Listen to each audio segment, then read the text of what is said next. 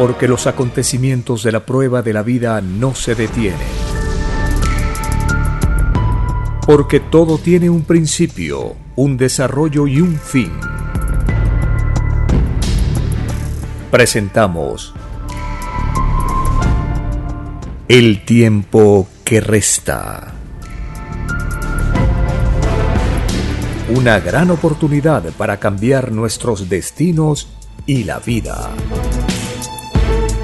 El cambio de costumbres provocará la caída del sistema de vida, de las leyes del oro. Los acontecimientos le salen al encuentro a las criaturas. Una nueva revelación, escrita por Alfa y Omega, se extiende por el mundo. Ciencia celeste, nueva moral, filosofía común, justicia divina el tiempo que resta.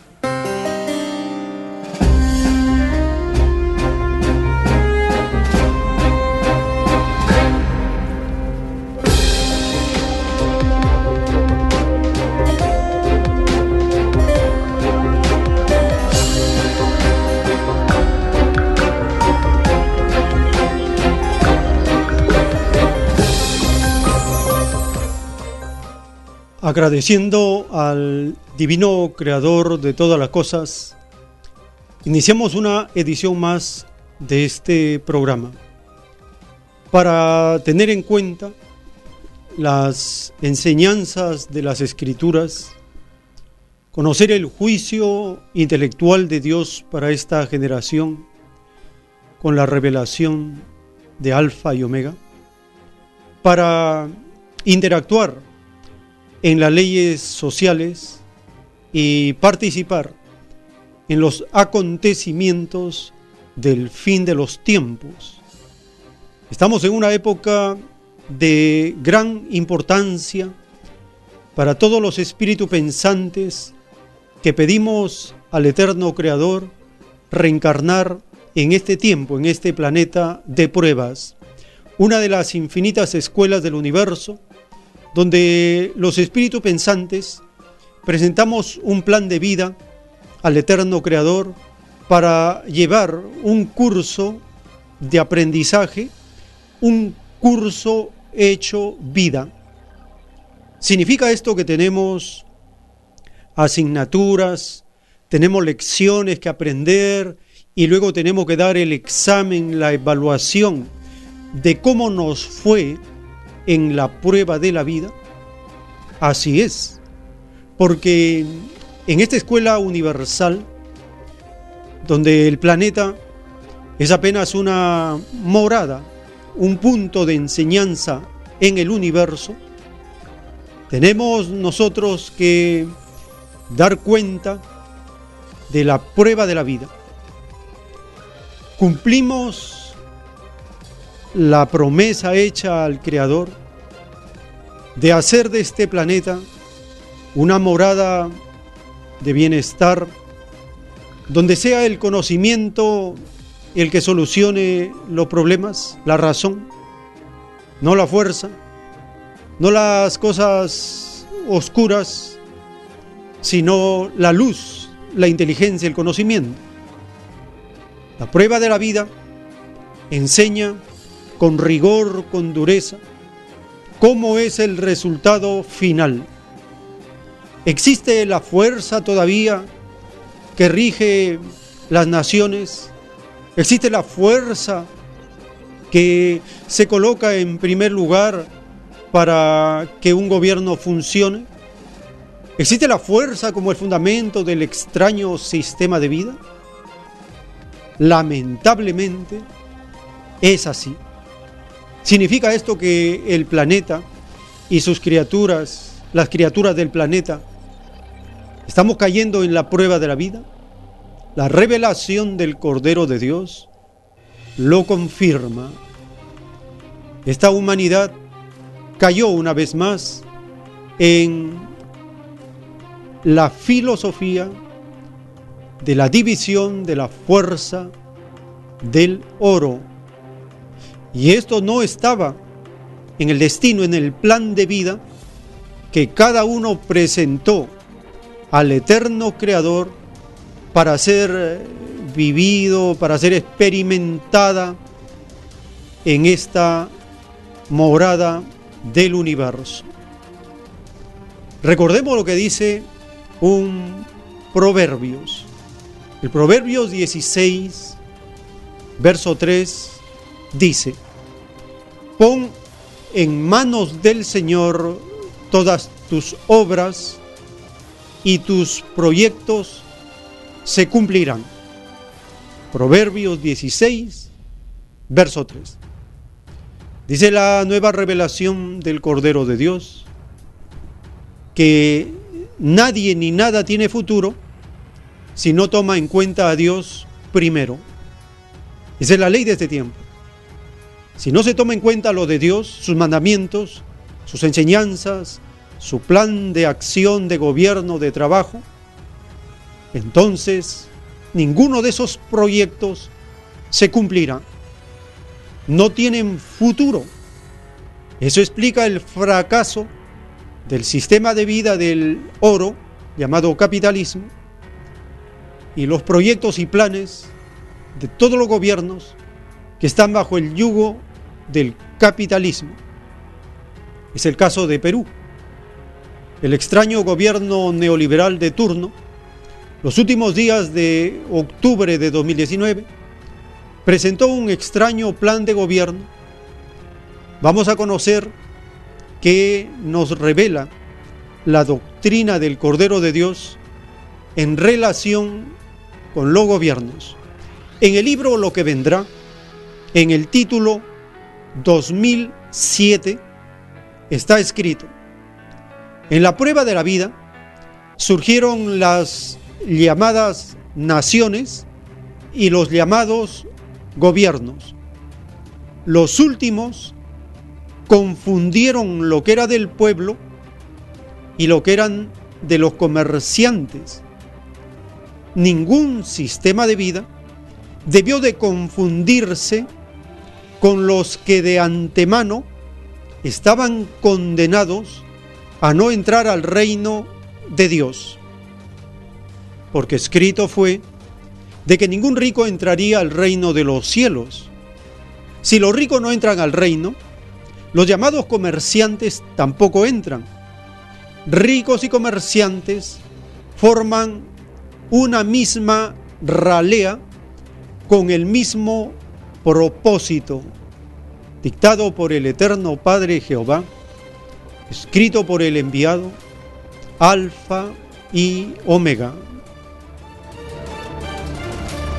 Este proverbio de las Escrituras y este juicio de la revelación nos permite entender cómo se manejan los extraños gobiernos sin tomar en cuenta lo de Dios y se confunden porque no separan lo que es del pueblo de los trabajadores y lo que es de los negociantes, de los capitalistas, de los inversionistas, de los comerciantes grandes del planeta y de las naciones. No separan, los mezclan y dan prioridad a los comerciantes capitalistas, a los inversionistas, al sector privado. Iniciamos esta jornada informativa compartiendo esta información, estos datos que publicó Hispan TV acerca de la presentación del extraño plan de gobierno del neoliberal Vizcarra en Perú.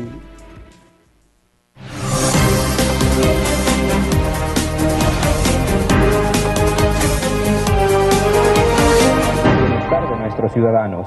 Se abre así una nueva etapa de... Martín Vizcarra anunció que su gobierno impulsará cinco ejes fundamentales en lo que queda de su gestión Estos son la integridad y lucha contra la corrupción, el fortalecimiento institucional, el crecimiento económico equitativo, el desarrollo social y la descentralización para el desarrollo. Durante la presentación del plan de gobierno del nuevo gabinete de ministros, el presidente del Perú también advirtió la inmediata publicación de varios decretos de urgencia. El decreto de urgencia de medicamentos genéricos para que todos los establecimientos farmacéuticos públicos y privados del país cuenten con medicamentos genéricos para la venta. El decreto de urgencia de control de concentraciones empresariales o fusiones, a fin de garantizar un marco de adecuada competencia empresarial. Luego de informar que no realizará más viajes al extranjero durante su mandato, aseguró que se dedicará a garantizar elecciones congresales libres y transparentes. El Premier también hizo énfasis en el tema. Como gobierno, reafirmamos nuestro compromiso con la mejora de la representación y del sistema político, con la mayor participación ciudadana y con la consolidación democrática. Constitucionalmente, el nuevo gabinete debe presentar su plan de gobierno frente al Congreso de la República. Al encontrarse este disuelto, esto se realizó en Palacio de Gobierno ante la presencia de diversas autoridades y gobernadores regionales, quienes tuvieron distintas opiniones al respecto. Pero es un programa muy amplio, muy comprensivo, abarca todos los sectores y tiene metas precisas, ¿no? Sí destacan algunas cosas como es, por ejemplo, el completar la reforma política, eso me parece que es extremadamente importante. Eh, también avanzar en lo que es la reforma de la Administración de Justicia, el presidente de la Asamblea Nacional de Gobiernos Regionales, Mesías Guevara, no se mostró satisfecho, pues aseguró que el plan no contempla medidas que apoyen al organismo supervisor de las contrataciones OCE, principal punto débil del gobierno en temas anticorrupción. No hemos visto cómo debemos fortalecer la OCE, sus trabajos y asimismo también el tema relacionado con los arbitrajes lo cual creo de que el presidente de la República y el Consejo de Ministros en el corto plazo tenemos que plantear una reforma en este tema, porque si no vamos a seguir en los mismos entrampamientos. En la ceremonia también hicieron anuncios sectoriales referidos a la seguridad ciudadana, inclusión social, educación, trabajo, transporte y otros. Aaron Rodríguez, Hispan TV, Lima. El tiempo que resta.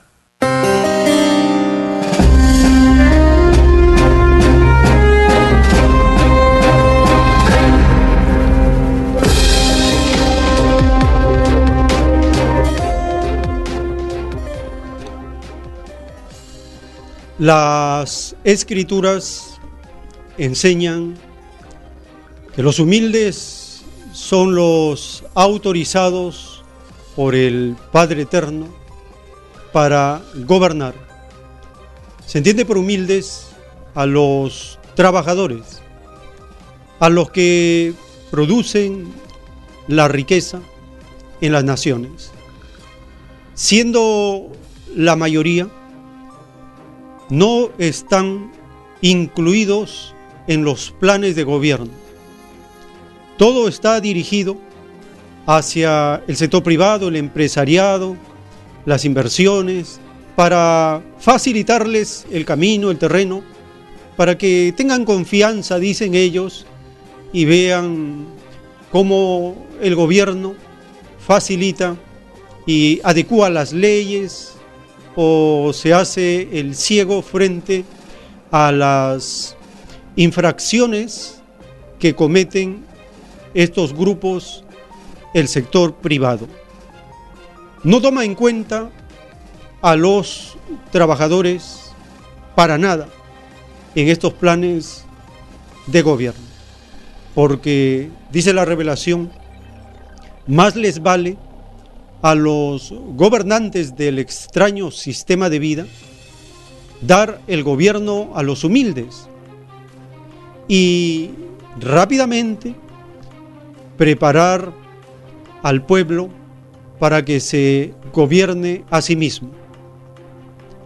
No tanto en la forma como ellos están preparados, sino en las escrituras, en la moral, porque Dicen los proverbios de las escrituras que si uno cultiva las virtudes y entonces las obras que produce no afectan a los demás, esas personas son confiables para que puedan tener la gestión de administrar lo que el pueblo produce, el colectivo, la riqueza social, son administradas, controladas por los trabajadores del pueblo. Pero no ocurre ello. Al contrario, se utiliza a los llamados economistas preparados en universidades norteamericanas, europeas, y como sabemos a través de la investigación que realizan economistas que están vinculados al pueblo, a la humanidad, a la naturaleza, ellos separan en dos grupos a estos seres. Los extraños economistas que se basan en el capitalismo industrial de hace dos siglos y se llaman los liberales, ellos tienen una economía mecanicista que no corresponde a la ciencia del siglo XXI, a la concepción que tenemos de la naturaleza y la relación que existe con las criaturas vivientes. La economía materialista de los capitalistas choca en este tiempo con la economía que se basa en la naturaleza, porque la economía materialista solo propone unos modelos matemáticos abstractos que figuran en la mente, en la imaginación de estos economistas, pero no tiene ninguna relación con la vida, con la naturaleza, con la trascendencia del espíritu. Y es por eso que el fracaso que se ve ahora de los neoliberales en todo el planeta se debe al sistema de vida extraño que ellos quieren continuar usando. Este extraño sistema de vida es dirigido por políticos y estos políticos son asesorados por economistas que no entienden la realidad de las personas. Para estos economistas materialistas es los objetos, el oro, la, la mercancía, lo material, es lo primero. Y las personas son cosificadas, son máquinas frías de producción. Esa es la visión que tienen los economistas materialistas del capitalismo. Ellos ponen la economía al servicio de los objetos. Todos son números. Crecimiento de las exportaciones, importaciones, déficit fiscal, endeudamiento, inversiones, cuánto de exportaciones al año, Producto Bruto Interno, crecimiento, consumo. Esa es la mentalidad de estos extraños seres. Pero nosotros no somos máquinas frías de producción, dice la revelación. Somos criaturas, somos hijos de Dios, somos seres que tenemos muchos planos. El plano moral, emocional, el plano mental, el plano material, el plano espiritual. Somos criaturas multidimensionales. En cambio, los capitalistas solo siguen una dirección, un extraño modelo, un extraño sistema de vida, una economía mecanicista, una sola forma de ver al mundo. Y eso siempre ha fracasado. Desde los faraones hasta la fecha, viene fracasando. ¿En qué consiste su fracaso? Nunca pueden solucionar los problemas del desempleo, de la explotación de las personas, de la destrucción de la naturaleza, del crecimiento de la desigualdad. Esos son problemas que se arrastran desde los faraones, porque siguen el mismo sistema de vida, el mismo modelo, el mismo modo de producción.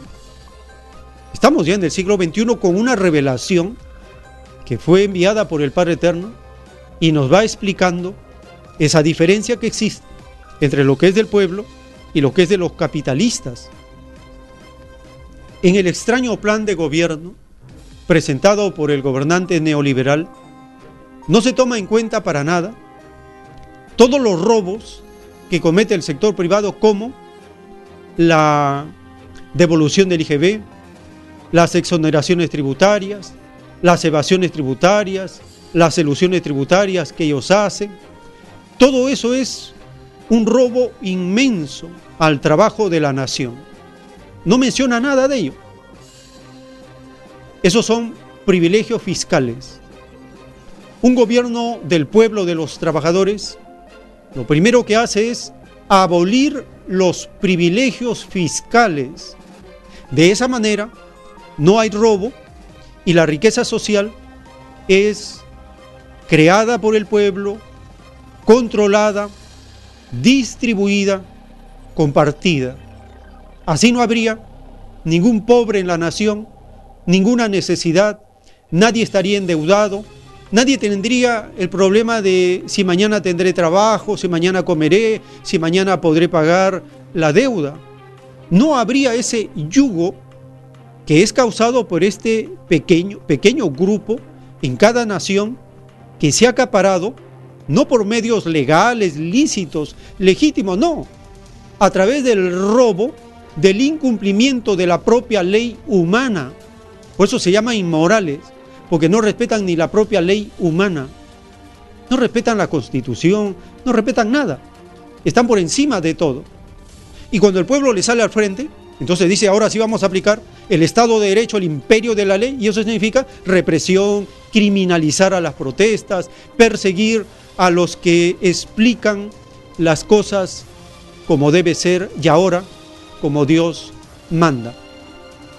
Continuamos con las informaciones relacionadas con las contradicciones que tienen los gobiernos neoliberales y el gobierno neoliberal de Perú, más todavía. Por lo siguiente, hace como cuatro meses, este extraño gobierno neoliberal que sirve a la CONFIEP, a los empresarios, al sector privado, le otorgó la licencia a un proyecto inviable, un proyecto que no va a tener nunca la licencia social del pueblo de la población de Arequipa, conociendo una lucha de 10 años de resistencia de Arequipa, este extraño gobierno le dio licencia a la Sauder para que continúe con este proyecto inviable en Tía María. Utilizó la estrategia de prolongar la solución del conflicto hacia cuatro meses. El gobierno extraño pensaba que esto se iba a suavizar, se iba a desmontar la protesta, la resistencia. Y entonces calcularon cuatro meses para hacer la simulación que un organismo independiente iba a ratificar o denegar la licencia. Pero este extraño organismo llamado independiente, independiente del pueblo sí, pero parcializado con el sector privado y la minera y los grupos mineros, ha ratificado la licencia de este inviable proyecto Tía María en Arequipa.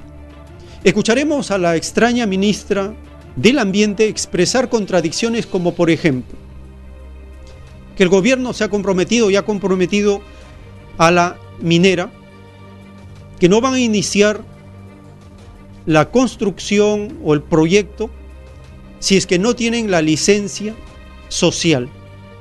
Pero en las palabras de la extraña ministra del Ambiente, se escucha decir que ellos están esperando que en algún momento van a convencer a la población para que acepte este inviable proyecto minero. Escucharemos las expresiones de la ministra del Medio Ambiente de Perú en relación con este inviable proyecto en Arequipa llamado Tía María. Tenemos información en vivo, nos vamos hasta Arequipa, el Ejecutivo que espera solucionar el conflicto social que se, eh, que se está gestando ¿no? a propósito del proyecto minero Tía María. Alex Vigo se encuentra con la ministra del Ambiente. Alex, contigo. Así es, Nicolás, muy buenos días. Nos acompaña la ministra del Ambiente, Fabiola Muñoz, junto a la presidenta de la OEFA, Tessy Torres. Ellos están desde temprano realizando entrevistas a distintos medios de comunicación de aquí, de la región Arequipa. ¿Cuál es el mensaje que se viene a dar desde de parte del Ejecutivo? Bueno, eh, el primer mensaje, y creo que es el más importante, es que nosotros somos absolutamente respetuosos del Estado de Derecho, pero por otro lado no vamos a imponer un proyecto. Y creemos que es bien importante seguir dando el mensaje de que el diálogo es la única vía de solución de los problemas que podamos tener. Creemos que en este caso no están dadas las condiciones sociales para que el proyecto siga avanzando y lo que tenemos que trabajar todos los actores es cómo generamos esas condiciones para que la paz vuelva a un lugar tan bello como el Valle del Tambo, pero que hoy día se siente en conflicto. En los últimos reportes ha habido movilizaciones en las últimas horas en el Valle del Tambo, en la provincia de Islay. Bueno, el día de ayer había una reunión de la Junta de Usuarios, de los agricultores, y básicamente una de las cosas que yo quiero nuevamente clarificar es que ellos creen que con la salida del pronunciamiento de este organismo que es autónomo, el Consejo de Minería, el gobierno está impulsando que se imponga el proyecto y eso no es verdad. Nosotros como gobierno consideramos que no están dadas las condiciones en este momento y que lo que tenemos que hacer todos los actores es dialogar. La propia empresa, y eso es lo que nosotros también apelamos a que la empresa cumpla lo que ha ofrecido, que es que mientras no estén dadas las condiciones sociales no va a iniciar la construcción, lo ha puesto por escrito y tiene que cumplir su palabra y su compromiso. Pero como gobierno nosotros no estamos viniendo a imponer el proyecto. Al contrario, lo que queremos es que la gente entienda que la violencia, la paralización, a los únicos que va a afectar son a los pobladores locales, a los niños y niñas que no pueden ir a la escuela y que están perdiendo clases y hoy día están tratando de hacer un esfuerzo enorme para recuperarlas, a los agricultores, ya está la cosecha de papa, no permitamos que se malogre. Está por venir la cosecha de cebolla, los ajos. No permitamos que la población agricultora del tambo se perjudique. El tiempo que resta.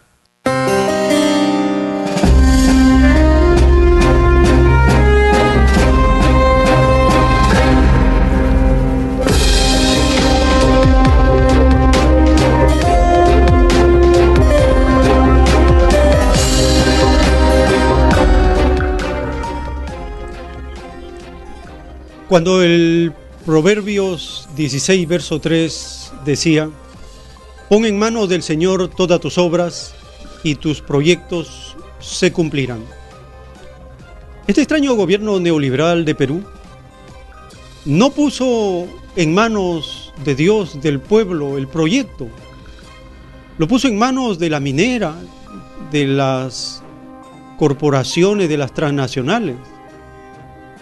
Y entonces no tiene el sello de Dios, no tiene el sello del pueblo es por eso que es inviable. ¿Cómo se les ocurre que a 500 metros, a 800 metros de ese valle fértil va a desarrollarse un proyecto minero? ¿Y cuál es la estafa de estos proyectos? Es la siguiente. Manfred Max Neff, en su libro La economía desenmascarada, llega a establecer tres características negativas, nefastas, ruines de la economía capitalista.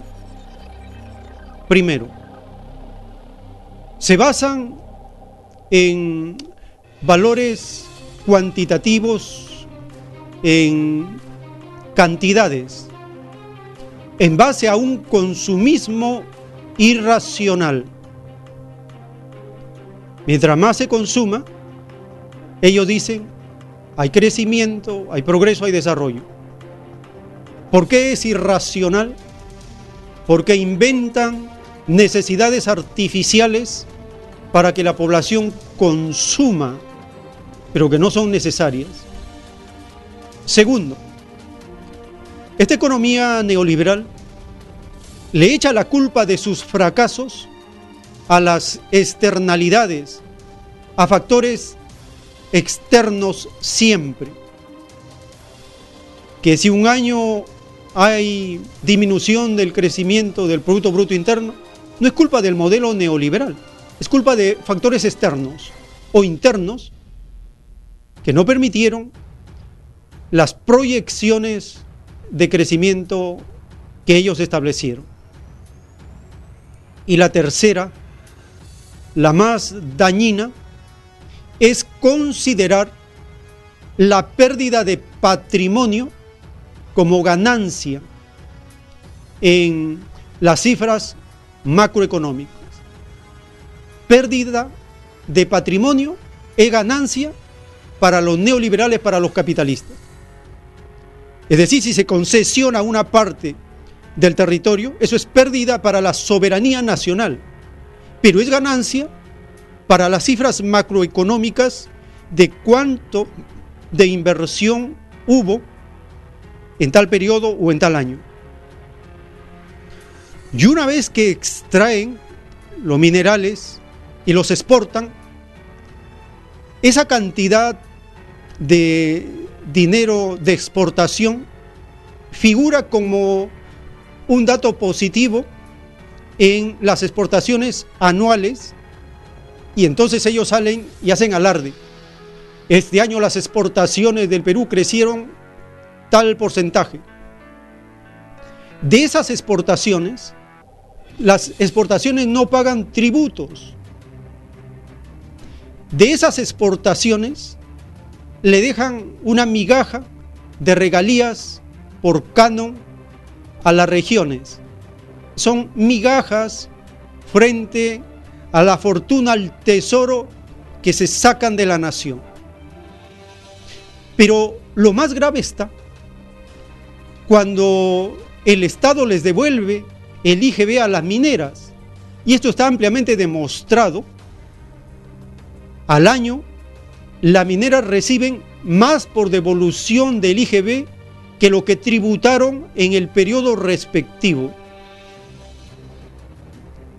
Por eso se considera que este tercer factor de la economía criminal del capitalismo es la más destructora. Considerar la pérdida de patrimonio como un beneficio para la nación. Cuando estas tres cosas negativas se juntan, se produce una bomba, una burbuja que estalla en cualquier momento.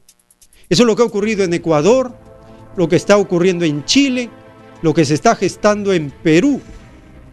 Pero la ceguera de estos extraños gobernantes que no ponen en manos de Dios sus planes, sus proyectos, sino en manos de los inversionistas, de los ladrones mundiales del sudor de frente de los trabajadores, entonces el resultado está a la vista, es inevitable, es la ecuación. Menos uno, menos uno, menos uno. Estamos en déficit contra la población. Ahora escucharemos en esta mm, entrevista que hicieron a la extraña ministra del Ambiente y a la extraña presidenta de la OEFA acerca de la licencia de tía María en Arequipa, en Perú. Las palabras de la presidenta de la OEFA en el Perú.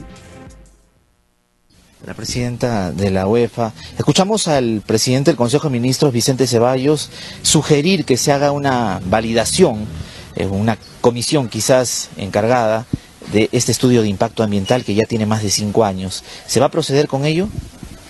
Del lado de OEFA lo que tenemos es un ámbito de competencia respecto de la actuación de la empresa en el desarrollo de la actividad en sus diferentes etapas y el instrumento lo que establece es una serie de obligaciones y en general el marco legal ambiental de protección precisamente en el espacio ambiental y es eso lo que nos corresponde eh, fiscalizar y en eso estamos desde el día de ayer en particular en esta operación y de ahí podrían surgir evidentemente algunas propuestas de mejoras en la medida que lo que evidenciamos en campo amerita algún tipo de corrección, pero eso, digamos, está sujeto justamente a los resultados que podamos tener. No siempre los estudios son eh, un estudio, digamos, que se hace en gabinete, la autorización involucra un documento que en la práctica luego se valida en la actuación de la empresa y con la fiscalización de OEFA de manera permanente y preventiva. Se va a ir validando el estudio permanentemente mientras se va avanzando.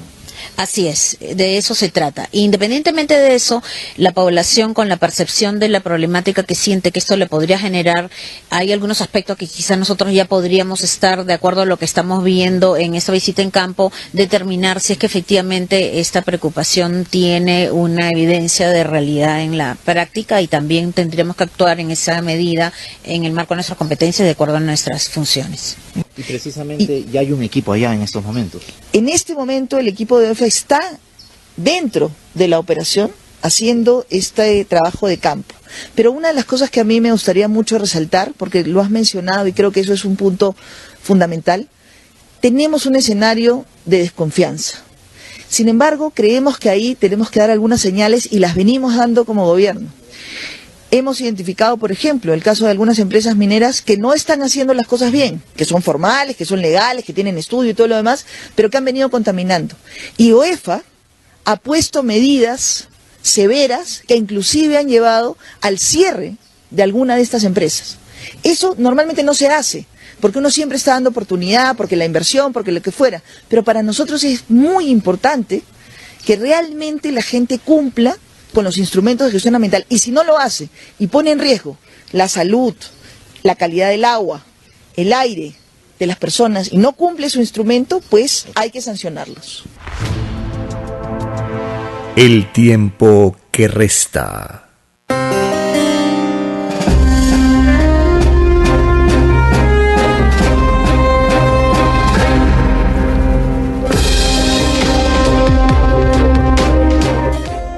En el libro de Proverbios 15, verso 22, está escrito, cuando falta el consejo, fracasan los planes. Cuando abunda el consejo, prosperan. Proverbios 15, 22. Esta enseñanza de las escrituras nos indica, cuando todo el pueblo participa, entonces hay consejo y prospera.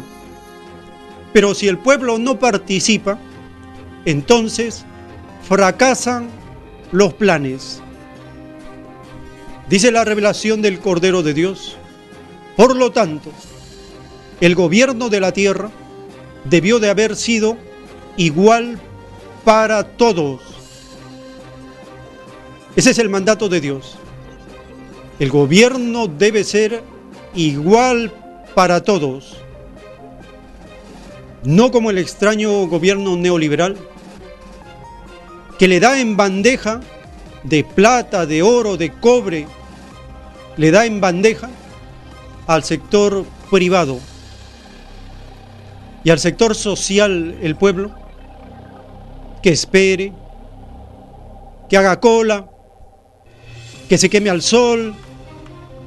Hay que postergarle para después las peores universidades, los peores colegios, los peores hospitales, para el sector social del pueblo, las multas, las sanciones, los cobros implacables de la burocracia de los organismos fiscales, pero para el sector privado no hay que tocarlo, se pueden asustar, se pueden poner nerviosos se pueden alejar. Entonces no hay consejo y sus planes fracasan. Dice la revelación que cuando en un proyecto participan millones de mentes, entonces ese proyecto, ese invento, ese plan, ese proyecto sale más perfecto si es que solo participan un puñado de mentes. Es así.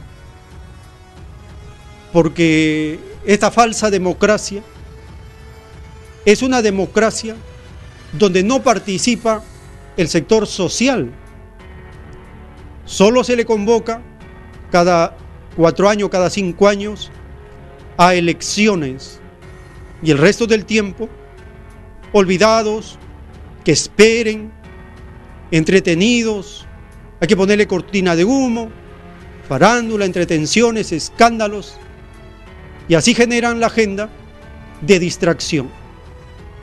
Nosotros, a estas alturas, con los diez mandamientos y la revelación, no aceptamos esos engaños de los extraños, llamados gobernantes, autoridades, sector privado, etc. Es un tiempo importante el que vivimos. Es el tiempo de la participación de los pueblos de la tierra. En el siguiente segmento, luego de las llamadas telefónicas, tenemos la observación, el análisis que hace el profesor Julio Anguita acerca de lo que se llama el momento constituyente, el proceso constituyente, el poder constituyente que un pueblo va gestando, va generando. Esto en relación con esa irrupción, esa conmoción social que está viviendo Chile. En este segmento abrimos las líneas telefónicas para escuchar su participación en relación con todo aquello que nos inquieta, que nos hace despertar, aquello que nos hace participar en los asuntos del Estado, del gobierno, de la nación. Porque los tiempos de la indiferencia están terminando. Los tiempos donde nosotros no teníamos derecho se están acabando. Somos hijos de Dios, tenemos ley de Dios, tenemos mandamientos, somos seres humanos que creamos riqueza y debemos compartirla por igual entre todos. Porque la naturaleza no la creó el ser humano, la creó el Eterno Padre y da para todos en abundancia. Nadie debería pasar hambre, necesidad, carestía. Nadie. La naturaleza de Dios da para todos en abundancia, sin límite, sin escasez. Abundancia, eso es lo que significa manará, leche y miel. Teléfonos en la ciudad de Lima 472-3110, 472-3184 y desde las regiones marcando el 01 472 3383. La nación movilizada alerta ante las maquinaciones de los extraños llamados gobernantes, autoridades, que no toman en cuenta el consejo del pueblo, la sabiduría, las grandes inteligencias que están en el pueblo, sino que se amparan en los fracasados de siempre, los economistas, mecanicistas, retrógrados del siglo XVIII. Tenemos una comunicación, su nombre, ¿de dónde nos llama? Francisco León, de San Martín de Porres. Adelante, hermano. Mire, este, este famoso Estado de Derecho, según lo que manifiestan estos cuadriculados, ¿no? amaestrados por el sistema de vida, que se hacen llamar tecnócratas, llámese economistas, abogados, este, ingenieros, están sobre los pueblos, ¿no? Eso es lo que deduce lo que ellos manifiestan. Entonces, y este Estado de Derecho beneficia a las empresas, ¿no? Beneficia a los empresarios. Entonces, yo creo que de ahí se deduce que se necesita una nueva moral y una nueva constitución. Algo que a estos señores les causa espanto. Y tenemos el ejemplo de Chile. La gente, harta de tantas promesas, harta de tanta opresión, está exigiendo una nueva constitución y un nuevo modelo económico, nuevos gobernantes. Eso no lo dice la prensa a nivel mundial. Callan ese aspecto fundamental. Ahora, eh, estas empresas eh, nos, tienen las mentiras más burdas. Decir que, una mina que está 500 metros por encima de un valle no lo va a afectar, en verdad creen que nosotros somos retardados mentales o nos vendrán con las fantasías, que el polvo no y los relaves se irán al cielo y no caerán al suelo. Muy agradecido. Muchas gracias, hermano, por tu participación. Y es así. Creen que la población sigue dormida. No es así. Hay un despertar mundial. Tenemos un nuevo contacto. ¿Su nombre de dónde nos está llamando? Buenos días, hermanito. Soy la señora Carlosa del RIMAC. Adelante, hermana, escuchamos. Gracias, hermanito. Esta ministra del Medio Ambiente no cumple sus funciones. Su función principal es cuidar justo el medio ambiente. Además, parece que viviera en otro país, en otro planeta, porque pareciera de que no está informada de cómo ha quedado eh, Cerro de Pasco, cómo ha quedado Morococha y tantos otros pueblos contaminados que han, que han quedado en la peor miseria. Y, y todavía ella, ella es tan cínica, así como Vizcarra, es otro cínico, que repiten y repiten como loros, no, no vamos a imponer, no vamos a imponer, y en los hechos están imponiendo, mandando a masacrar al pueblo.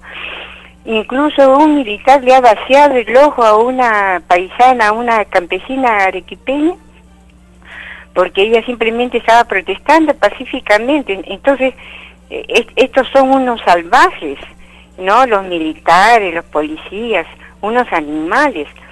¿Por qué? Porque se dice pues que animal es eh, aquel ser que tiene maldad. Entonces, tanto ellos son unos animales como Vizcarra y, la ministra del Ambiente, ¿no? Y, y, a estos gobiernos corruptos les interesa mucho las cifras macroeconómicas, el incremento de las cifras macroeconómicas, porque este incremento representa los saqueos de las transnacionales y privados de los recursos económicos de la población y de esta manera a la población la dejan grandemente empobrecida, sin poder satisfacer sus necesidades básicas o derechos, porque pagamos impuestos, o de, derechos adquiridos mediante nuestros impuestos, ¿no? Y, esto es pues el sistema capitalista, que es una mafia. Gracias, Gracias, hermana, por su participación. El libro de Proverbios 19-21 dice, el corazón humano genera muchos proyectos, pero al final prevalecen los designios del Señor. Proverbios 19, 21. Tenemos una comunicación, su nombre, ¿de dónde nos llama? Muy buenos días, habla el, hermano Napoleón desde Trujillo para opinar. Adelante, hermano. Mire, estimado, la derecha peruana desesperada porque en Chile la población se ha levantado en contra del modelo económico, un modelo que tanto defiende, esta derecha pretende confundir y nos dice que aquí no se trata de ningún rechazo a la derecha, porque en Chile gobierna alternadamente la derecha con la izquierda. Y este problema viene de hace décadas. Claro, esto es lo que sucede cuando la izquierda acepta gobernar bajo el modelo económico de la derecha, bajo el modelo económico denominado economía de mercado y bajo la constitución de la derecha. Entonces, en esas circunstancias nada cambia y solo se hacen el juego a la derecha y se transforman en cómplices de todo lo que ha dado origen a la explosión social en Chile. Por eso, aquí no debe hacerse caso a la derecha que dice buscar una izquierda moderna, responsable y hasta liberal, que no cuestione el modelo económico impuesto por dos delincuentes liberales como Montesinos y Fujimori y, custodiada por una derecha delincuencial, hoy felizmente destapada robándole al país y prestándose para el saqueo económico consorciado con transnacionales, con contratos lesivos a los intereses del Perú y exigiendo que estos no sean tocados ni revisados porque eso sería atentar contra la estabilidad jurídica. O sea, el robo con estabilidad jurídica, porque se ha legalizado el robo, se ha constitucionalizado. Muchas gracias. Gracias, hermano, por su participación. Y así vamos aclarando las fechorías de los capitalistas. Tenemos un nuevo contacto. ¿Su nombre? ¿De dónde se comunica? Juan de Villa Salvador. Le escuchamos, adelante. Mira, señor, yo sé que el pueblo Arequipa me está escuchando. Pucha madre, los políticos nos han calculado ya, ¿no? Le voy a hacer acordar una gran cosa. Mira, ese paso libro para de, de, todo lo que te llama en la noche y en la mañana. Una gran cosa le va a hacer acordar. ¿Se acuerdan en el tiempo de Fujimori? La han amaestrado a Marta Chávez, a toditas sus comadres. Una semana, día y noche lo hacían estudiar en, un cuaderno, para decir los asesores. ¿Para qué? Para que vayan a Cajamarca. ¿Ya? Para sacar el oro. ¿Y ya no coche existe ahora? Lo han prometido todo, como usted comenta. Mejores colegios, mejores carreteras, mejores hospitales. Cheque, ah, antes tomaban eh, ustedes café con leche, este, pan con agua, ahora van a tomar leche, hasta pura carne, todo tito lo han ofrecido. Hasta convencer. Arquipa, arquipeños, arquipeñas no se dejan engañar. Todo es promesa. Todo están asociando todos los días. El gobierno está mandando eh, a las ministras, a ministros. No. Ahora, para terminar, señor. ¿Quién se... Mira, Saudi del Perú, 40, 50 años. ¿Algo beneficio ha dejado a esos saqueadores? Ellos no van a cumplir ningún compromiso para nada. Ellos van a saquear y saquear. Y, con este comentario termino. ¿Quién se lo lleva a las utilidades de minerías? ¿No son ministros de gobiernos? ¿Y el pueblo? ¿Por qué hay tanta apurancia? ¿Por qué tanta preocupación para tía María? ¿Por qué? Porque hay millones y millones. La coima más barata llega pe, en un maletín a todos los gobiernos, un millón de dólares solamente para el gobierno. Los demás llegan para todos los ministros. Muchas gracias, muy agradecido por. Gracias por su participación. De esta manera terminamos este segmento de las llamadas y vamos a continuar con las informaciones que tenemos para esta jornada. El profesor Julio Anguita, del Partido Comunista de España, le preguntan acerca de cómo ve esta inquietud de la población por cambiar de constitución. Escuchemos atentamente la explicación que nos da el profesor Julio Anguita para entender las etapas, el proceso de lo que significa un proyecto de nueva constitución con una asamblea constituyente. Se habla del proceso constituyente como una propuesta hecha al pueblo español para que el pueblo español se organice y empecemos a cambiar las cosas. Vamos a ir despacio. Lo primero que tengo que decir con la experiencia que dan no solamente los años, lo que uno ha vivido en política y lo, único que sabe, es que caemos fácilmente en la trampa. Tenemos que cambiar la Constitución. Eh, ya está, ya me voy a mi casa. Y la pregunta es, ¿quién? ¿Quién cambia la Constitución? ¿Con qué texto? ¿Qué ponemos en la nueva? ¿Con qué fuerza? Eso no, no, que venga la República. Si la República llega, se pone su toga y baja de los cielos como Jesucristo. Aquí está la República. Y nos sentimos más revolucionarios que nadie. Pues claro que cambiar la Constitución necesita un proceso.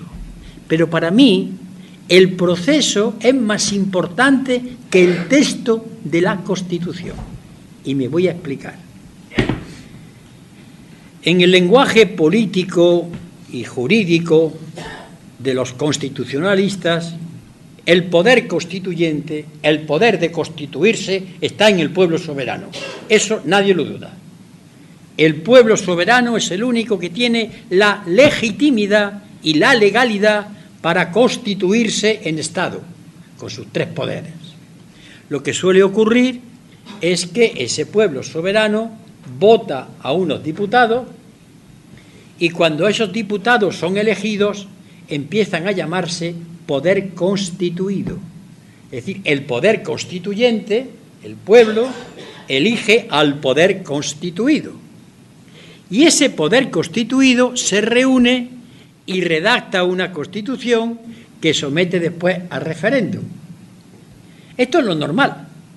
Así pasó en la Segunda República entró un gobierno provisional el 14 de abril de 1931 y lo primero que hizo fue convocar unas elecciones y todos los españoles que fueron a votar sabían que los diputados que iban a salir iban a redactar una constitución republicana. Lo sabían.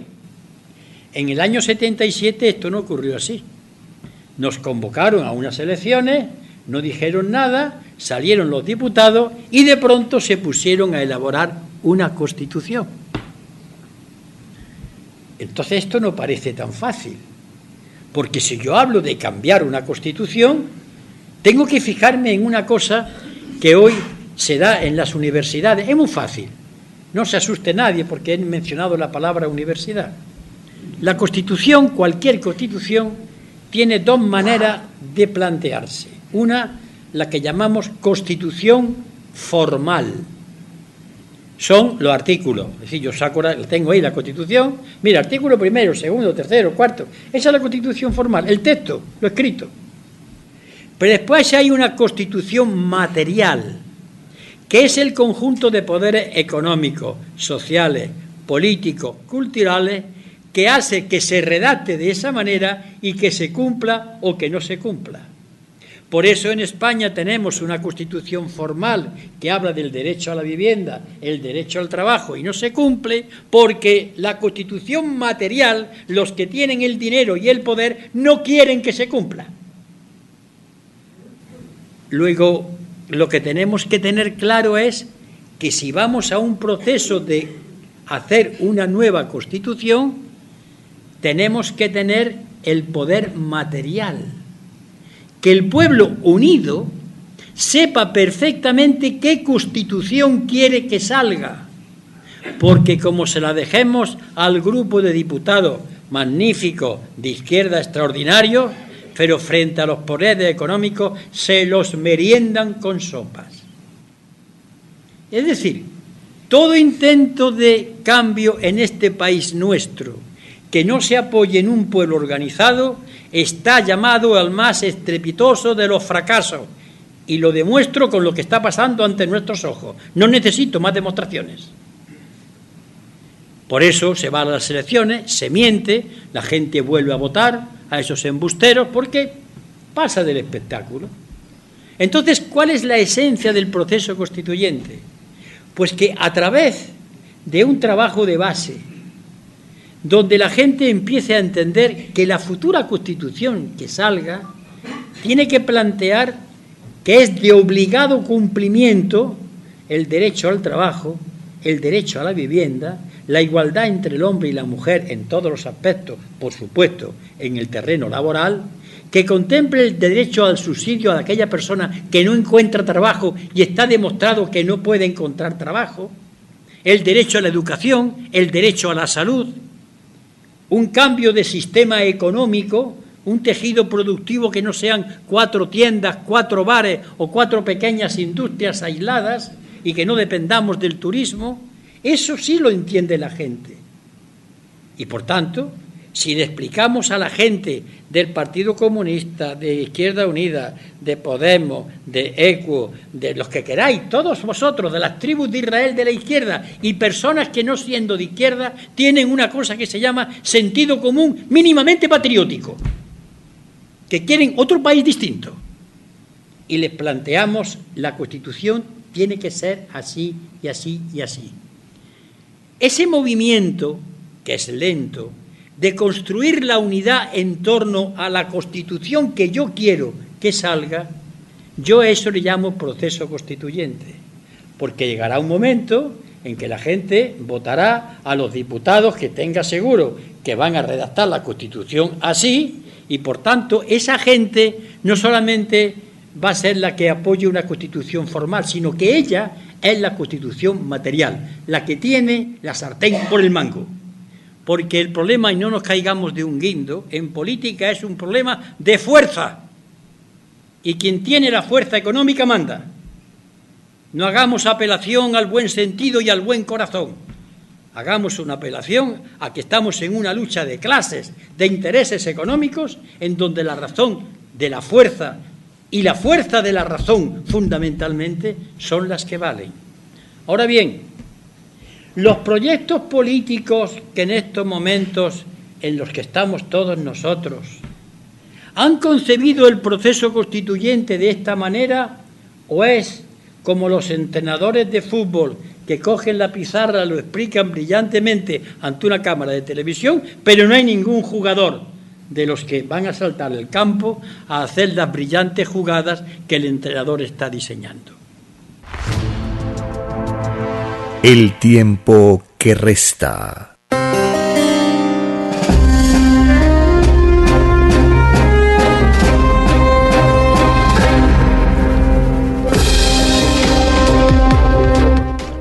En el libro Lo que vendrá está escrito el título 1864. Todos los que participaron en las creaciones llamadas constituciones de las leyes humanas, ninguno entrará al reino de los cielos, porque no fueron los humildes los que redactaron tales constituciones, se enseñó que todo humilde, que es el pueblo mismo, es primero delante del Padre. Y si es primero ante el Creador de todas las cosas, primero debió ser también en todas las determinaciones humanas, dictado por el Eterno Padre, escrito por el enviado Alfa y Omega. Este título nos explica claramente la redacción de la Constitución tiene que ser hecha por el pueblo, por los humildes y no por los extraños. Los extraños son los que tienen el poder económico y lo tienen porque han ido acumulando a través del tiempo, a través del robo, la acumulación del esfuerzo de los demás, amparado con las Fuerzas Armadas. Son ellos los que imponen qué tipo de constitución va a mantener sus privilegios, sus intereses, sus ganancias. Esa es la constitución que rige en el Perú. Una constitución de la confie de los empresarios del sector privado. Esa es la constitución presente. ¿Está terminada? ¿Ha llegado a su fin? Sí. Esa constitución extraña y legítima ha llegado a su fin. Porque basta que una pequeña porción del pueblo la declare ilegítima y empieza a quebrarse. Y cada vez más y más. Llega a un punto en que se vuelve masivo. Es el caso de Chile. Las grandes movilizaciones que llevan más de dos semanas ya en Chile están madurando hacia una conciencia nacional de una nueva constitución. En Chile eh, han existido, existen 10 constituciones. 10 constituciones en la historia de Chile. Pero no ha habido ni una sola asamblea constituyente. Estas constituciones han sido redactadas por los criollos, los pillos capitalistas, los grupos de poder económico, la dictadura. La actual constitución de Chile es la constitución de la dictadura más sanguinaria del continente, la de Pinochet.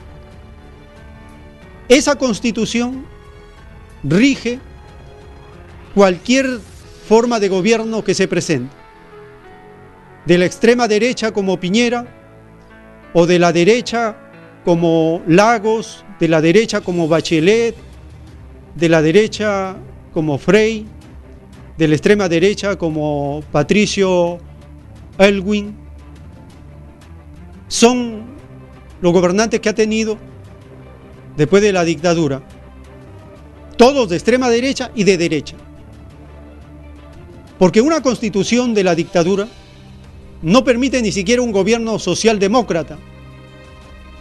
Lagos tiene una formación socialdemócrata, no socialista, a pesar que se presenta como del Partido Socialista de Chile, pero no es socialista, es socialdemócrata. Igual la Bachelet. Ellos como socialdemócrata son parte del capitalismo y la constitución de extrema derecha de la dictadura solo pudieron hacer un gobierno de derecha, típicamente de derecha. ¿Qué significa de derecha? Priorizar al sector privado, ponerle en bandeja a los inversionistas, hacer que una minoría acumule la gran cantidad de riqueza, por ejemplo, el 1% de Chile acumula el 26,5% de la riqueza nacional. Sin embargo, dicen que es la nación que tiene el mayor indicador per cápita de América, América del Sur. ¿Cómo se mide este indicador llamado el per cápita? De la siguiente manera, imaginemos que en la nación hay un grupo de magnates, de millonarios, imaginemos uno de ellos. Uno de ellos tiene cinco carros, un magnate, y un poblador no tiene ningún carro ¿Qué hace el producto per, cápita? Junta los dos y divide y dice lo siguiente. El rico tiene dos carros y medio y el pobre tiene dos carros y medio. Ese es el indicador per cápita. Divide el Producto Bruto Interno de la nación entre el número de habitantes. Y de esa manera iguala a todos con el mismo porcentaje, que es una simulación, una ficción, una falsedad. Es la misma cantidad de dinero que tiene cada poblador. Y eso mismo en Perú. El Producto Bruto Interno que supera los 200 mil millones de dólares divididos entre 30 millones de habitantes y ahí sale el Producto per cápita para cada uno. ¿Es eso real? ¿Corresponde con la vida diaria de la inmensa mayoría de la población sumida en la pobreza en el Perú? No. Así engañan los capitalistas, los neoliberales. Y entonces ellos hacen alarde y se ufanan que están en el mejor modelo económico, dicen el neoliberalismo. Es un milagro, es un milagro en Chile, es un oasis en Chile, es exitoso. Hacen alarde diciendo así, si en 1980 la pobreza era 48, 50%, actualmente se ha reducido a 10%. ¿Y cómo han hecho esa maravilla, ese prodigio? Según ellos, de la siguiente manera. Cada cierto tiempo, la línea de la pobreza la disminuyen. En el caso del Perú, por ejemplo, la pobreza está en 338 soles. 338 soles es la línea de la pobreza. Si usted gana 339 soles, ya no es pobre. Si gana 350 soles, ya no es pobre. Si gana 400 soles, ya no es pobre. Si gana 500 soles, no es pobre. Y entonces esa línea de la pobreza en Chile también la han ido reduciendo. De esa manera, la secta prista, por ejemplo, redujo la línea de la pobreza durante su gobierno del 2006 al 2011 y hacía alarde que había reducido inmensamente la pobreza. Mentira, porque la pobreza no solamente es la llamada pobreza monetaria, sino es multidimensional. Así engañan los neoliberales, los capitalistas. Y tienen sus cajas de resonancia en los locutores de la radio, de la televisión, de la prensa, controlada por los mismos pillos de siempre. Los que engañan y les pagan para mentir y cobran por mentir, porque el Estado pone un financiamiento por publicidad para mentir. Todo es mentira. Dice la revelación del Cordero de Dios que los extraños gobernantes, hasta el final de los tiempos, siempre anunciaron al pueblo abundancias que son pura ilusión. No existe mecanismo de confirmar las cifras y las cantidades que ellos hablan, porque se ha impedido la participación popular en los asuntos del Estado. ¿Eso está cambiando? Tiene que cambiar, está cambiando. Es la nueva conciencia, los nuevos ideales, la nueva tendencia del planeta. ¿Qué está pasando en Chile? En Chile, las protestas, las consignas, los carteles, van saliendo cada vez más y más una nueva constitución. La primera asamblea constituyente. Se está realizando un fenómeno interesante de participación de la población. Compartimos la siguiente nota para entrar ya al desarrollo del acontecimiento popular de los cabildos, de, los, de las asambleas que se llevan a cabo en todo Chile. Primero, esta información acerca de la petición de una asamblea, de una nueva constitución.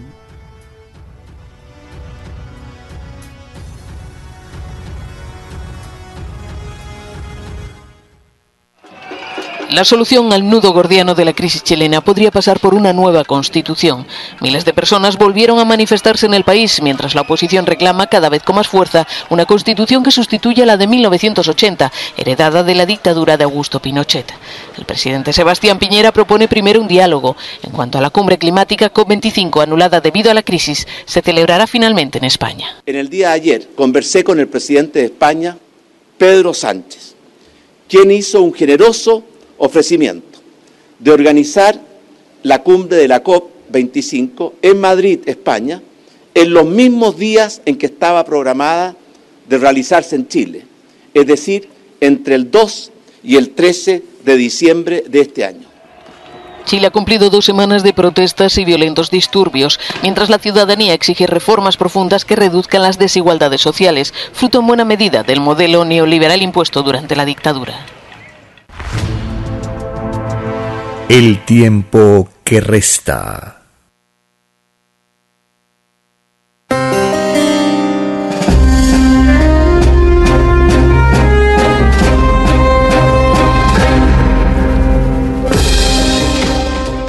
Dice la revelación del Cordero de Dios, solo una unidad común con nueva moral dará paz al mundo.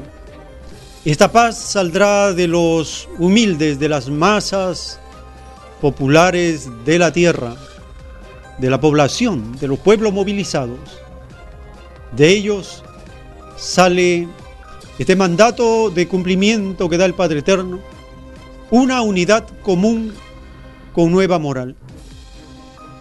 En Chile está ocurriendo un fenómeno sorpresivo para los neoliberales insólitos, insólito para todos los gobiernos neoliberales de América y del mundo, porque Chile es considerado el país, la nación, en donde se aplicó el neoliberalismo más extremo.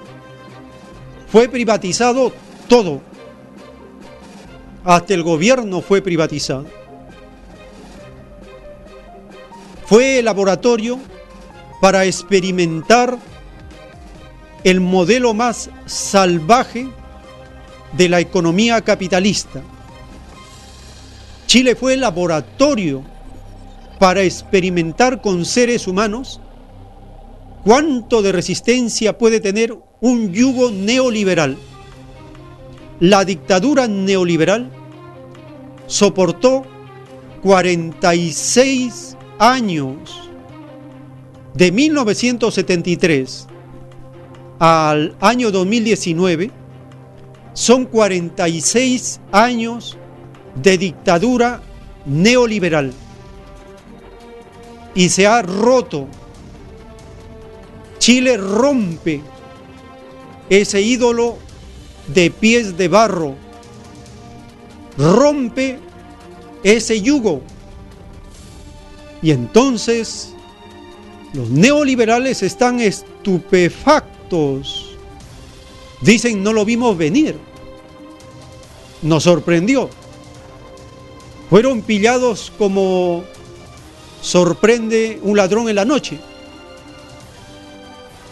En un rollo del Cordero de Dios dice, así como la bestia capitalista sorprendió y con rapidez a los pueblos para que no reaccionen, con la vara que mide serás medido, de esa misma manera los pueblos sorprenderán y no darán opción para que reaccionen los gobernantes neoliberales es el caso de Piñera en Chile, un extremista neoliberal, un fanático rabioso del capital y de lo privado.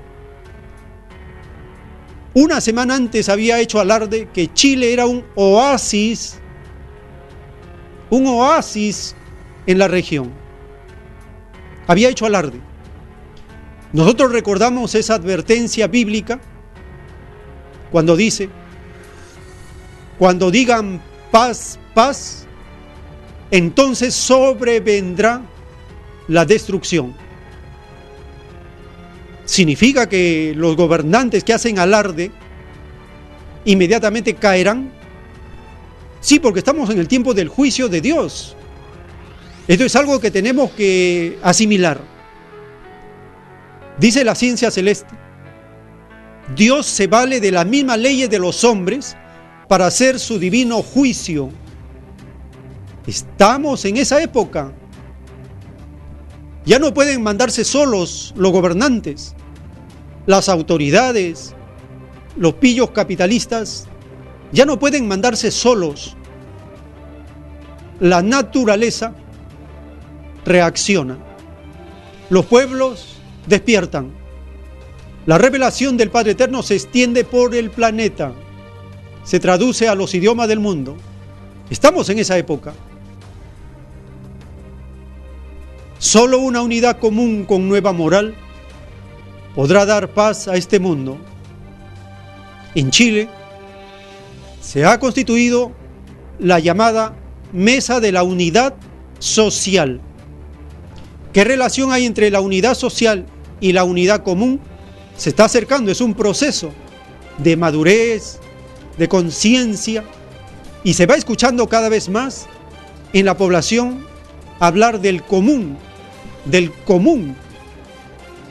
Es algo de sentido común, dicen, lo que está pasando. Y la reacción del pueblo es algo del sentido común.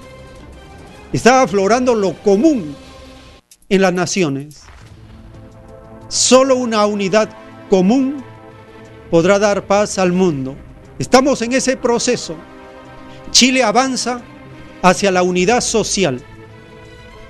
Compartimos la siguiente información dada recientemente acerca de la evaluación de estos días de los cabildos espontáneos naturales que afloran por todas partes en Chile. Nunca la población, los vecinos, el barrio, el vecindario de diversas zonas se había juntado en los parques para hablar están hablando. Está aflorando ese sentimiento reprimido de opresión de la dictadura neoliberal. Se ha roto. Y eso mismo en el Perú está ocurriendo. El Perú está como en una zona caliente. Cualquier chispa puede iniciar una conmoción. Por lo tanto, Avancemos en la lectura de los rollos, de las escrituras, de lo mejor de las ciencias sociales dadas por los profetas no bíblicos enviados por Dios a la tierra. Y así estaremos rápidamente gestionando, desarrollando, coordinando las acciones que es como un nuevo germen del poder popular que yace en cada nación. En Chile, la Unidad Social informa acerca del desarrollo de esta conmoción nacional que vive Chile.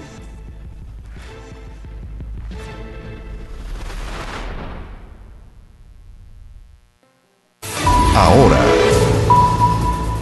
Y precisamente a esta hora la Mesa de Unidad Social da a conocer información relevante en relación a, la- a los cabildos ciudadanos que se están realizando a lo largo del país. Vamos a estar con todos los detalles. Ahí está justamente Melissa Ramírez con la información. En México. eh, Así es, que Nicolás, muy buenas tardes. A esta hora están diferentes integrantes de la mesa han dado diferentes que informaciones sobre los que no distintos cabildos que se han desarrollado en el país. Escuchemos lo que están comentando. Y ha sido muy lindo pensar que este, esta situación partió desde Santiago, de una problemática en las ciudades, pero también se permeó rápidamente en el campo, no solo desde la- las protestas, sino que también los cabildos empezaron a ocurrir en los campos, en, en los territorios, como por ejemplo yo que vivo en Curacaví, en Curacaví también se han hecho tres cabildos ya y han seguido surgiendo en los territorios, por lo tanto me parece que la validez que empieza a tener este, este trabajo que hemos estado haciendo es maravilloso, también Hemos tenido que trasnochar durante muchos días, hemos estado hasta muy tarde recibiendo más de 200 correos diarios. Y bueno, un poco de la sistematización que hemos hecho tiene que ver con este mapa que estamos presentándoles, les vamos a hacer llegar los links en donde estamos poniendo los puntos en donde se han ido realizando estos cabildos. Y también hay una planilla que hemos estado trabajando como preliminar para poder tener datos geográficos de lo que está ocurriendo, pero además un grupo de sociólogos y psicólogos está haciendo análisis de los textos que están mostrándose. Lo bonito de esta sistematización es que no es una encuesta en donde las preguntas son, son enfocadas de una manera. Aquí la pregunta es abierta, la gente puede debatir como quiera y en su, en su resumen nosotros podemos empezar a leer lo que la gente siente y a partir de eso generar el relato que está Chile sintiendo en este momento a través de, este- de esto de, estas- de toda esta conmoción que hemos tenido nacional.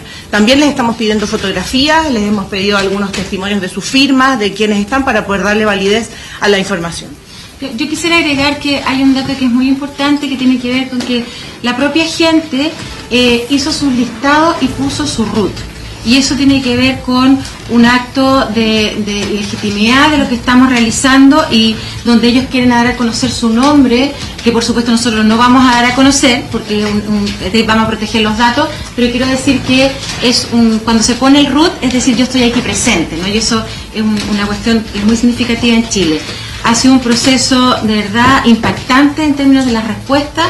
Vamos a entregar un resultado después del 7 de noviembre. Hemos dado plazo hasta el 7 de noviembre para los cabildos. Este es un plazo que hemos puesto desde Unidad Social, lo que no significa que podamos cambiarlo si es que la gente quiere seguir haciendo cabildo, eh, porque hay, hay comunas donde se han hecho uno, dos o tres cabildos, ¿ya? Pero en principio sería hasta el 7 de noviembre para hacer ahí una entrega en un acto ciudadano de los resultados y donde van a tener un informe, imágenes, gráficas, etcétera. En relación a los cabildos que entrega a la Mesa de Unidad Nacional con respecto a los cabildos que han sido convocados, la información también que va a ser parte de este muestreo, este diagnóstico de las distintas demandas y por sobre todo cómo se van a ir canalizando. Vamos a estar más adelante con reacciones y el análisis de lo que es esta importante información.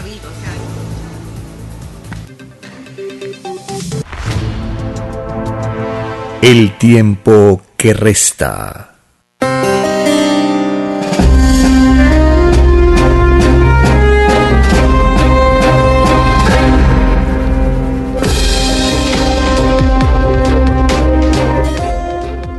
En el libro Lo que vendrá está escrito el título 2171. Todos los extraños presidentes, reyes, dictadores, ministros que se valieron del uso de la fuerza para obligar a otros a vivir en extrañas constituciones serán condenados por el Hijo de Dios.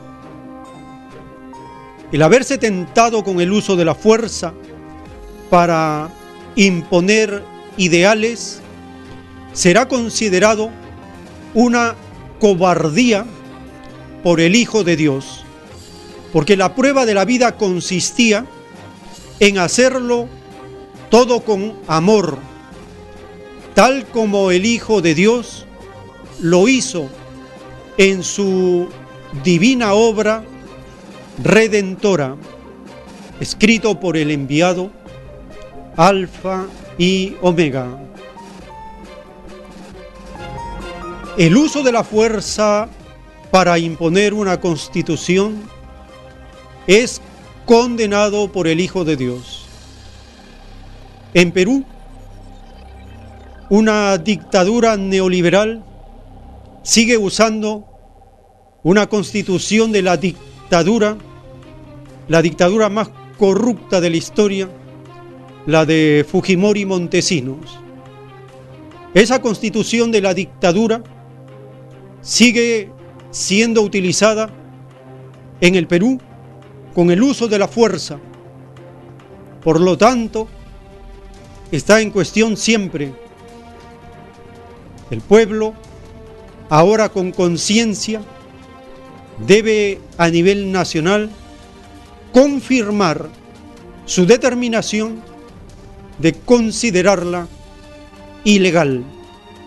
De esta manera se abren canales, se abren puertas para una transformación nacional. Y todas las naciones que usan la fuerza para imponer constituciones o hacer reformas de las constituciones que van en contra de la población, porque ese es otro de los mecanismos que hacen, hacen reforma de una constitución, pero no para, para favorecer al pueblo, sino para acomodar a los nuevos intereses y beneficios que demandan los inversionistas, los capitalistas. En el caso de Panamá, Panamá considerado un paraíso fiscal, una nación sometida al yugo norteamericano, para que sirva como un lugar donde el dinero de la economía criminal del sistema capitalista ingresa a la economía llamada formal en Panamá, una nación que es un paraíso fiscal, la población está protestando por unas reformas a la Constitución. Compartimos la siguiente nota acerca de las protestas en Panamá.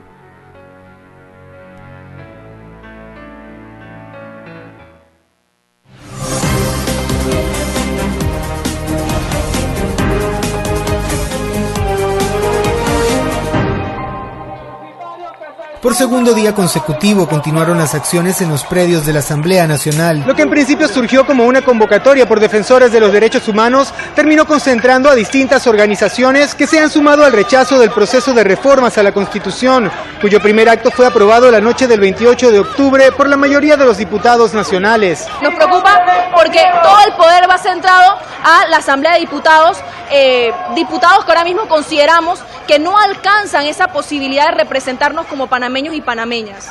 Diputados que van en contra de derechos humanos de personas o de minorías dentro de nuestra ciudadanía que también tienen derechos. Más allá de las modificaciones aprobadas, cuyos artículos se refieren a temas sensibles para los panameños relacionados a la justicia entre los órganos del Estado, derechos humanos fundamentales o el manejo presupuestario de la nación, la principal queja popular ha sido la falta de consulta real a la población, de quien no se han tomado en cuenta las inquietudes más determinantes a la hora de establecer las nuevas reglas del juego en materia política. Pudiéramos preguntarnos, ¿por qué tener que aprobar tan rápidamente estas reformas?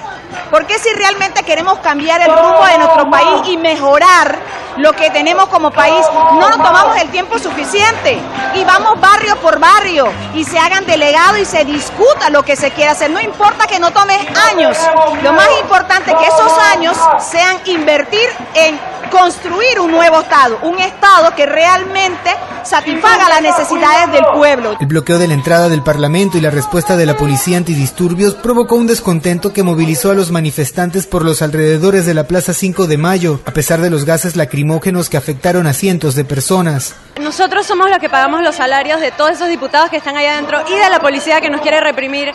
Y curiosamente ellos están defendiendo a todas las personas que trabajan allá adentro, que son los que nos tienen sin educación, sin salud, sin seguridad y viviendo en un país que es tan rico, pero a la vez tan pobre por culpa de un mal manejo y de toda la corrupción que existe. Desde el Ejecutivo han anunciado la intención de llamar a un proceso constitucional mediante una asamblea paralela de continuar el rechazo popular a las reformas, mientras la población exige una participación real en la elaboración de sus leyes ante la desconfianza generalizada hacia la clase política tradicional.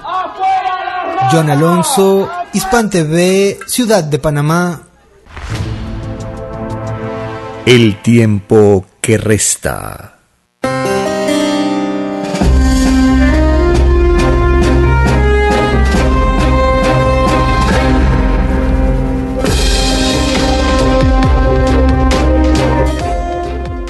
El profeta Isaías escribió, afirma el Señor, porque mis pensamientos no son de ustedes, ni sus caminos son los míos, afirma el Señor.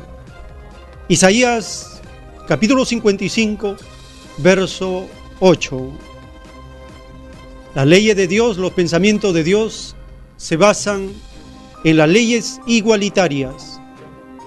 En cambio, los caminos de los capitalistas se basan en leyes desiguales. ¿Y por qué los capitalistas no luchan por la igualdad? Porque dice la revelación que ellos son los espíritus más atrasados de la evolución humana.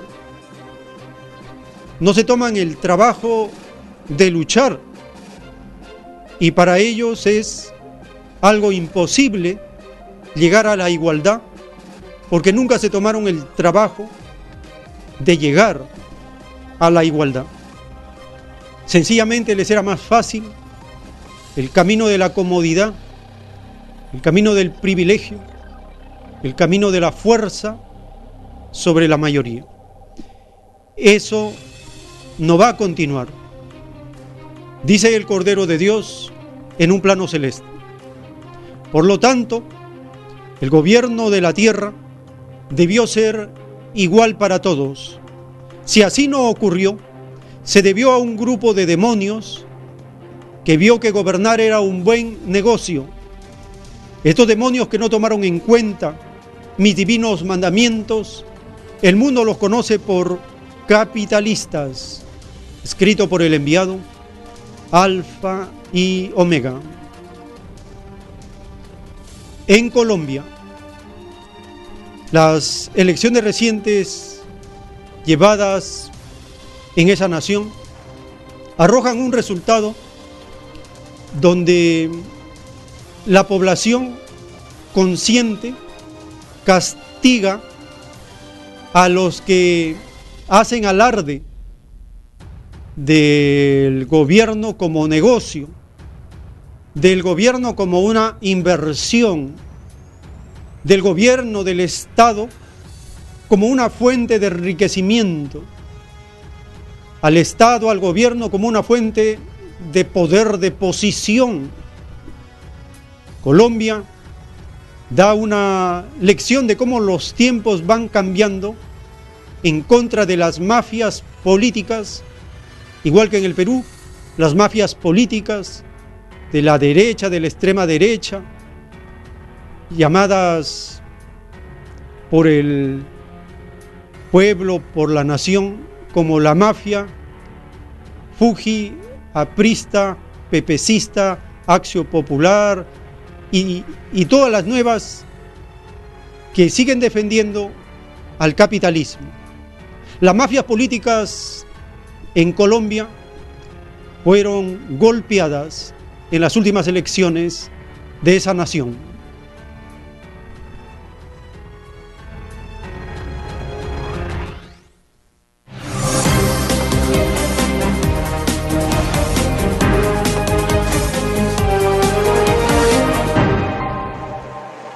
En las principales ciudades y en muchos municipios del territorio colombiano, los caciques políticos cada día pierden su fortaleza. Muchos territorios donde ejercían su poder como unas empresas lucrativas personales ya no lo son el valor y la importancia de participar en política, la incidencia política, la época de las élites poderosas, de los caudillos tradicionales, de los partidos políticos grandes y con su maquinaria aplastante ya pasó. De alguna manera ese tipo de comportamiento conduce a la gente a mirar a qué tan importante es que tengamos un gobernante que esté conectado con las causas populares. Dos ejemplos claros fueron la ciudad de Cartagena, que solo en siete años tuvo más de diez alcaldes donde las mafias políticas se apoderaron del erario público, y otra fue el municipio de Turbaco, donde un exguerrillero de las FARC, sin ningún presupuesto económico, derrotó también a estos empresarios de la política. La ciudadanía tradicionalmente ha tenido que escoger alcalde entre el candidato bandido A y el candidato corrupto B. Nunca habían tenido un verdadero candidato C que es honesto.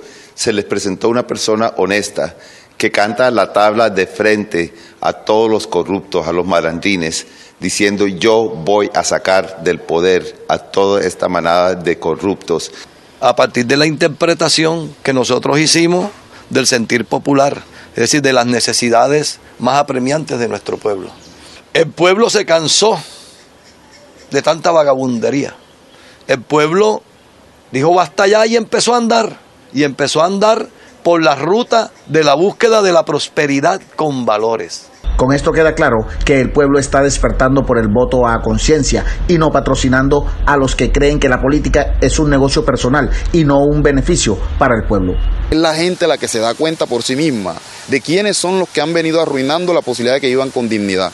Cuando eso sucede, mucha gente se conecta y el día de las elecciones el uno le dice al otro, se riega un nombre, esta persona está luchando contra la corrupción, vamos a votar por él. Hoy la gente ya no le está creyendo a los liderazgos políticos caudillistas tipo Álvaro Uribe.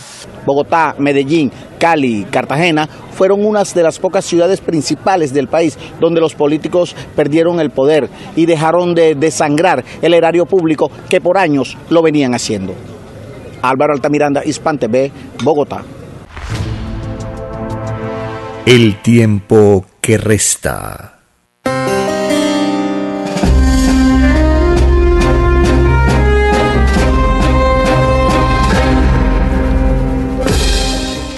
En el libro de Salmos, capítulo 37, verso 21 está escrito, los malvados piden prestado y no pagan, pero los justos dan con generosidad. Salmos 37, 21. Los malvados piden prestado y no pagan. Todo extraño mandatario que endeudó a su nación con el Banco Mundial, el Fondo Monetario Internacional, es un malvado, un ser que le hace un daño profundo al pueblo, porque en el libro Lo que vendrá está escrito, título 2100 89.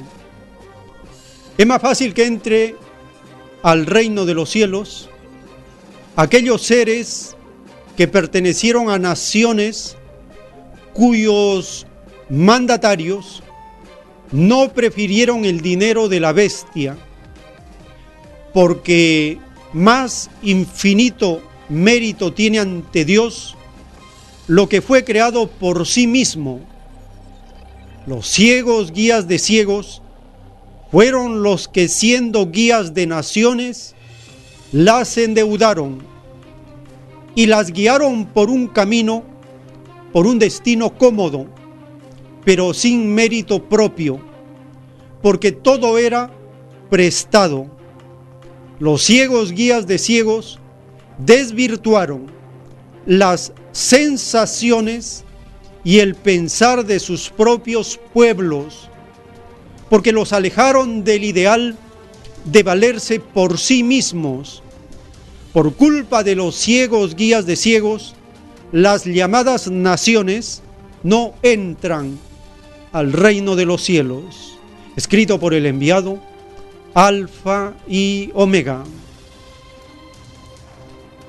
El caso de Argentina es dramático.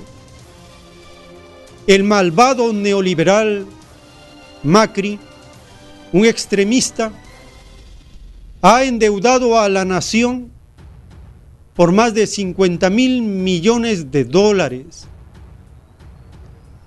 Ya el FMI le ha entregado más de la mitad de ese préstamo, mucho más. Y ha desaparecido ese dinero. La población está como adormecida. El 40% en esta segunda vuelta ha dado el voto a ese ladrón, a ese maleante, a ese destructor de la vida de la nación. 40% de votos en la semana pasada, en la segunda vuelta en Argentina. ¿Cómo entender, cómo se produce este engaño a un sector considerable de la población?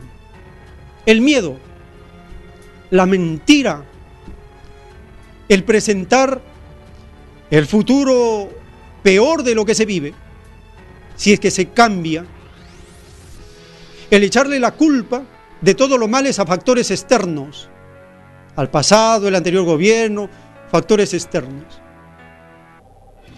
Esa ceguera tiene que ser eliminada y solo la información comparada permite discernir qué es verdadero, qué es falso. Compartimos la siguiente información acerca del drama en la que se encuentra Argentina por endeudamiento. Una herencia que pocos quisieran, 100 mil millones de dólares en deudas. Una de las primeras tareas del presidente electo de Argentina, Alberto Fernández, será renegociar las millonarias obligaciones con sus acreedores, entre ellos el Fondo Monetario Internacional, una de sus principales promesas de campaña. Todos están preocupados sobre qué vamos a hacer con la deuda. Haremos lo que siempre hicimos, que es cumplir y honrar las deudas que se han tomado. La ira pública por las medidas de austeridad ordenadas por el organismo se hizo evidente en una multitudinaria concentración en el centro de Buenos Aires todavía no sabemos, o sea, realmente qué es lo que pretende el, gobierno que viene. En la práctica concreta parece que está más preocupado en reunirse con el fondo, en darle respuesta al fondo, que en dar respuesta a los sectores populares de cómo se va a paliar la situación en los barrios. En el mayor rescate financiero en sus 75 años, el Fondo Monetario Internacional firmó en junio de 2018 un programa de préstamos por 50 mil millones de dólares con el gobierno de Mauricio Macri. Tres meses después lo extendió a 56.300 millones de dólares. El país ha recibido hasta el momento 43 mil millones de dólares y está pendiente de un nuevo desembolso, pero el FMI prefirió esperar a que se despejara la incertidumbre política antes de girar más dinero. Los inversionistas están atentos a las primeras movidas económicas de Alberto Fernández. Lo último que quieren es que los temores sobre un incumplimiento de los pagos se hagan realidad, como ya ocurrió varias veces en el pasado. El tiempo que resta.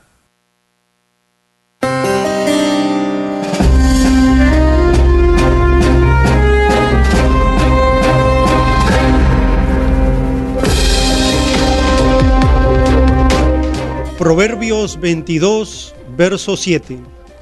Los ricos son los amos de los pobres, los deudores son esclavos de sus acreedores. Proverbios 22, verso 7. Las escrituras siempre advierten de los peligros en los que puede caer y cae un pueblo cuando es estafado, engañado. Mientras el capitalismo se desmorona, Mientras el capitalismo se empobrece a nivel mundial, como lo profetiza la doctrina del Cordero de Dios, el socialismo prospera. China socialista, con las peculiaridades propias del socialismo chino, en estos primeros nueve meses ha tenido un crecimiento de 6,2% de su Producto Bruto Interno y siguen con esta bonanza de crecimiento, de beneficio a su población. Compartimos la siguiente nota acerca de el manejo positivo de la economía en China.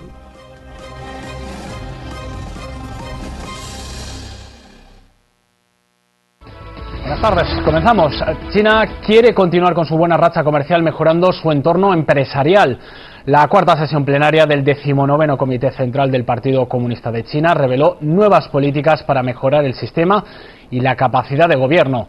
La nueva reforma está respaldada por una serie de reformas económicas anteriores en todo el país. Puede que la guerra comercial entre China y Estados Unidos aún no haya terminado, pero 2019 ha introducido un proceso de ajuste estructural para ambos países. En medio de las disputas, China está acelerando su ritmo de apertura al exterior. En agosto, el Consejo de Estado publicó un plan para la construcción de seis nuevas zonas piloto de libre comercio en las provincias chinas de Shandong, Jiangsu, Hebei, Yunnan y Heilongjiang, así como en la región autónoma Chuang de Guangxi. El plan se considera un movimiento estratégico para continuar con la reforma y la apertura hasta ahora China ha establecido 18 zonas de libre comercio en total. Al mismo tiempo, la Dirección Central ha elevado el estatus de Shenzhen de zona económica especial a zona de demostración piloto. Los expertos dicen que esta elevación de Shenzhen no solo reconoce el éxito de la ciudad, sino también el modelo de desarrollo de la nación con un enfoque chino, que es diferente del modelo occidental. En septiembre se implementaron 11 medidas de apertura de la industria financiera, entre ellas permitir a las instituciones extranjeras llevar a cabo negocios de calificación crediticia para todo tipo de bonos en el mercado de bonos intercambiarios y el mercado de bonos de cambio de China. A mediados de octubre, el Banco Central chino y el regulador de divisas de la nación suavizaron las normas para las instituciones extranjeras que invierten en el mercado de bonos intercambiarios de China. Con estos movimientos, China mira hacia un cambio del crecimiento de alta velocidad al desarrollo de alta calidad. CGTN en español. El tiempo que resta.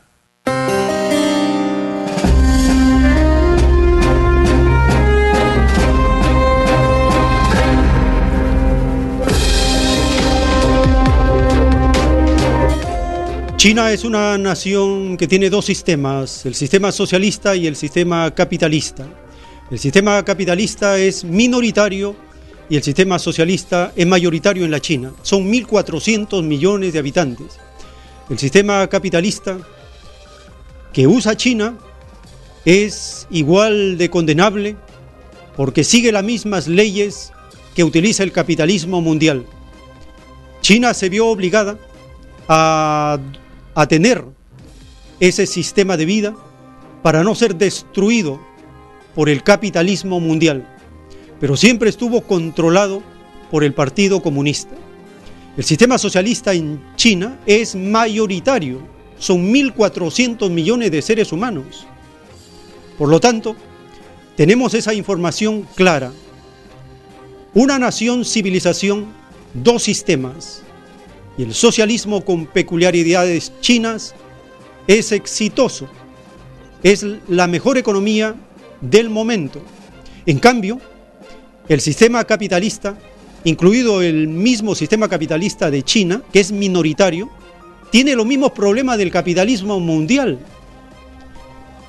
Estas informaciones tenemos que analizarlas ampliamente, no dejarnos llevar solamente por la apariencia, sino verificar la información.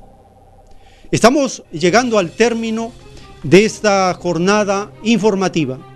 Le recordamos que estos programas van los sábados de 8 a 10 de la mañana, los domingos de 10 a 1, con repetición en la noche, los domingos de 7 a 10 de la noche. Visite el podcast el tiempo que resta. Cada semana subimos los audios de los programas emitidos con la información para ser corroborada. También el canal de YouTube subimos videos temáticos y los programas en vivo. Estamos en plena época para comparar el socialismo con el capitalismo, la socialdemocracia no es socialismo, es parte del capitalismo. Y en Argentina lo que existe, lo que siempre ha existido es socialdemocracia y neoliberalismo en el último tiempo. Y ambos son responsables, la socialdemocracia en menor medida y el neoliberalismo en, mayor medida, del drama de esa nación en Argentina.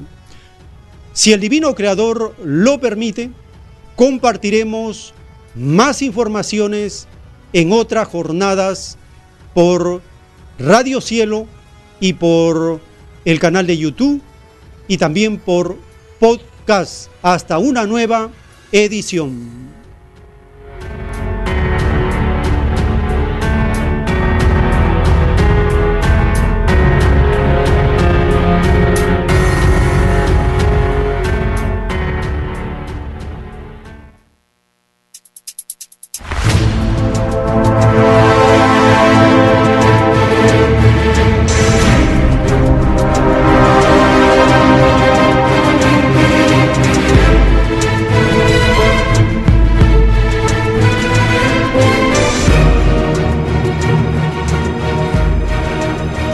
Porque la vida en desarrollo no se detiene en ningún instante. Porque el poder filosófico de las masas encuentra el hilo de la ley común de la naturaleza. La igualdad triunfa en la prueba de la vida. Por el principio de un nuevo amanecer en la historia humana, hemos presentado El tiempo que resta. Para ver el reino de Dios, para vivir el nuevo estado de cosas del nuevo mundo.